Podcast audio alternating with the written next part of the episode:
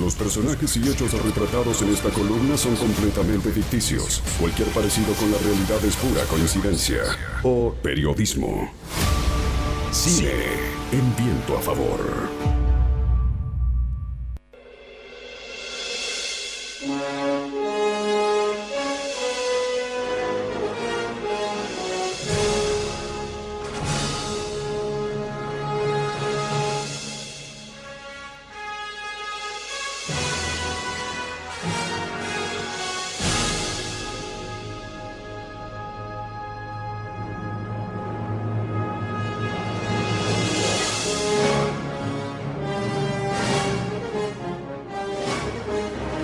Hola, hola Hernán Gil, ¿cómo va? Bienvenido.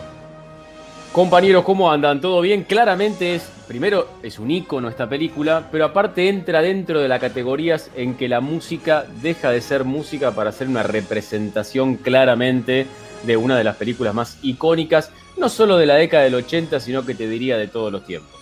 Sí, hablamos obviamente de Volver al Futuro, que se están cumpliendo 36 años del estreno de esta película.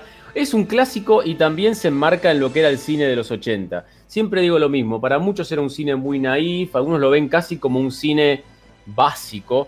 A mí particularmente me parece extraordinario, seguramente quizá porque formó parte de nuestra infancia, pero aquel concepto de película para toda la familia, que también ingresa Volver al Futuro, más allá de alguna cosa que te voy a contar después, pero la convierte en un verdadero clásico, muy fanáticos, mucha gente de esta película, que tiene a Michael Fox y a Christopher Lloyd como los protagonistas principales, que se estrenó un 3 de julio de 1985 en los Estados Unidos en 1200 salas. Ahora que estamos en pandemia, hablar de 1200 salas parece un montón realmente.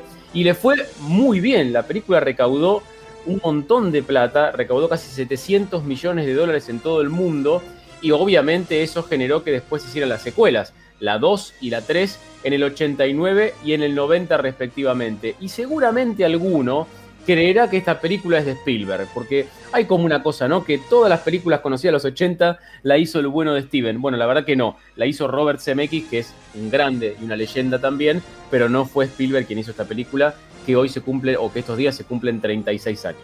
Vamos entonces al repaso minucioso de Volver al Futuro.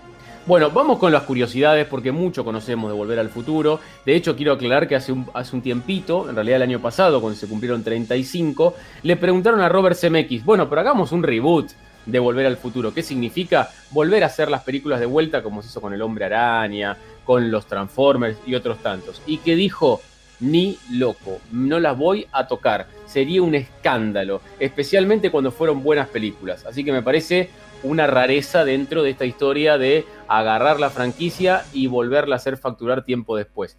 Vamos con las perlitas, sobre todo con las cosas que no se saben de esta historia. Primero es una película que se le ocurrió a Bob Gale, que es el, escritor de esta historia, porque estaba viendo una especie, los norteamericanos tienen esa costumbre de tener anuarios cuando termina cada año escolar, ¿no? Entonces la gente después de 30 años mira las fotitos de todos los compañeritos de hace 30 años. Cuando estaba viendo el anuario de su papá, le dijo, ¿qué hubiese pasado si yo me hubiese encontrado en el tiempo con mis papás? O sea, cuando mis papás eran jóvenes, yo encontrarme con ellos. Bueno, ahí se le ocurrió escribir esta historia. A Robert Zemeckis le encantó, pero fueron un estudio atrás del otro, los descartaron 40 veces. ¿Y sabes cuál era el principal motivo por el cual descartaban hacer esta película? Porque les parecía atrevida y obscena que un hijo, o que en realidad que una madre, pudiese enamorarse de su propio hijo. Para aquellos que no vieron la película, si es que existe alguien en este planeta a esta altura de la historia, obviamente cuando Marty McFly, el personaje de Michael Fox, viaja al pasado, su mamá se termina enamorando precisamente de este extraño que aparece en el pueblo y que nadie sabe de dónde vino. ¿Y se pusieron, Hernán, eh, de acuerdo rápido para la escena del beso? ¿O probablemente la, historia era exactamente igual? El enamoramiento de la madre sobre el que no sabía que era su hijo iba a ser el mismo y, se discutió si se, si se daban o no un beso como, como ocurre efectivamente.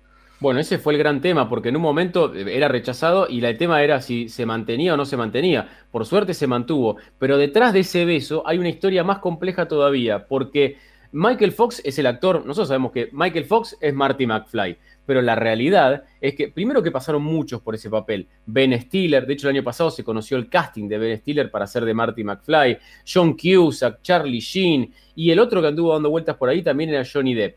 Pero lo más importante de esto es que Eric Stoltz, que seguramente prácticamente desconocemos, se conoció hace poco tiempo, no hace mucho, pero Eric Stoltz hizo prácticamente toda la película como Marty McFly, la filmó entera.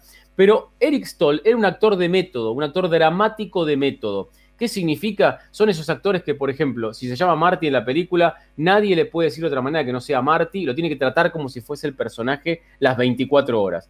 De hecho, ustedes se acordarán de Biff, el malo de esta historia, se peleó con Biff durante la grabación porque básicamente le pegó en serio, porque decía que como es un actor de método había que pegar. Le destrozó la cara en una de las, de las filmaciones y le pegó directamente. Cuando se fue enojado le dijo, no, yo soy un actor de método, las cosas tienen que ser reales, así que si tengo que pegar, te voy a pegar. Bueno, y en esta historia, y esto viene a colación, porque Biff, el actor que hace de, de Biff en la historia, el malo de la película, se enojó mucho con Stoltz, lo hizo, entre comillas, echar, más allá de que tampoco le gustaba mucho al director y menos al escritor, pero una de las cosas por las cuales se enojaba era que le decía, ah, está bien, este muchacho me dice que hay que llamarlo Marty, Marty, Marty, y está los besos detrás del decorado con la protagonista principal, con la que es la madre en la ficción. Fíjate de dónde viene esta historia del famoso beso de la madre con su hijo dentro de esta historia. Finalmente lo cambiaron por Michael Fox. Michael Fox era la opción número uno, pero estaba filmando una serie, a ver si se acuerdan, que se llamaba Lazos de Familia. Family Ties era muy conocida en los Estados Unidos esta serie, muy buena serie, de esas para toda la familia, muy típicas de aquella época, y finalmente después la lograron sacarse de encima Stoltz, justo Michael Fox había terminado de filmar esta serie y terminó siendo la cara de Marty McFly. Eric Stoltz era un buen actor, pero era muy dramático y no tenía carisma, para lo que definitivamente con el tiempo fue claramente Michael Fox en el papel de Marty McFly y que lo va a tener eternamente, más allá de que tenga ya casi 60 años. Déjame contar una historia más que me parece que está buenísima. El DeLorean no siempre fue el DeLorean, no siempre fue la manera de viajar en el tiempo. El DeLorean se terminó, que es el auto, se terminó eligiendo porque se abren las puertas de una manera como del espacio, por decirlo de alguna manera, o de ciencia ficción del futuro. Pero en realidad, y esto es extraordinario, yo no sé si muchos lo conocen, pero me parece extraordinario, la máquina de viajar en el tiempo era básicamente una especie de heladera.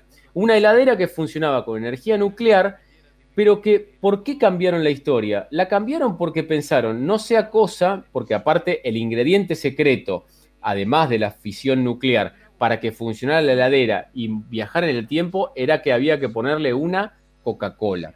El tema es que se cambió con el tiempo porque decían que realmente era bastante complicado si después la película tenía éxito y los chicos en la casa empezaban a jugar con esto, se metían adentro de la heladera y finalmente se terminó cambiando la historia, apareció el DeLorean, de hecho tampoco la, escena original tenía que ver con el rayo y con la torre del reloj, sino que básicamente era Marty McFly adentro de una heladera, el tema es que por la particularidad no conseguía lo que tenía que conseguir, pero bueno, una explosión nuclear termina activando la heladera y en ese momento sí podía viajar en el tiempo. Pero bueno, con el tiempo terminó siendo el DeLorean y cambió por lo menos lo que era la idea original o el guion original de la película, que incluía una gran publicidad que finalmente no estuvo en la, película. Igualmente, muchos recordarán que en el cierre de la trilogía, lo que aparece como el auto, no es el auto, sino el vehículo del futuro, es un tren de Emmett Brown junto a sus hijos y a la mujer que conoce en uno de los viajes precisamente. Así que después termina siendo el tren, pero claramente el DeLorean se transformó a los 88 kilómetros por hora, esa particularidad de poder cruzar al futuro.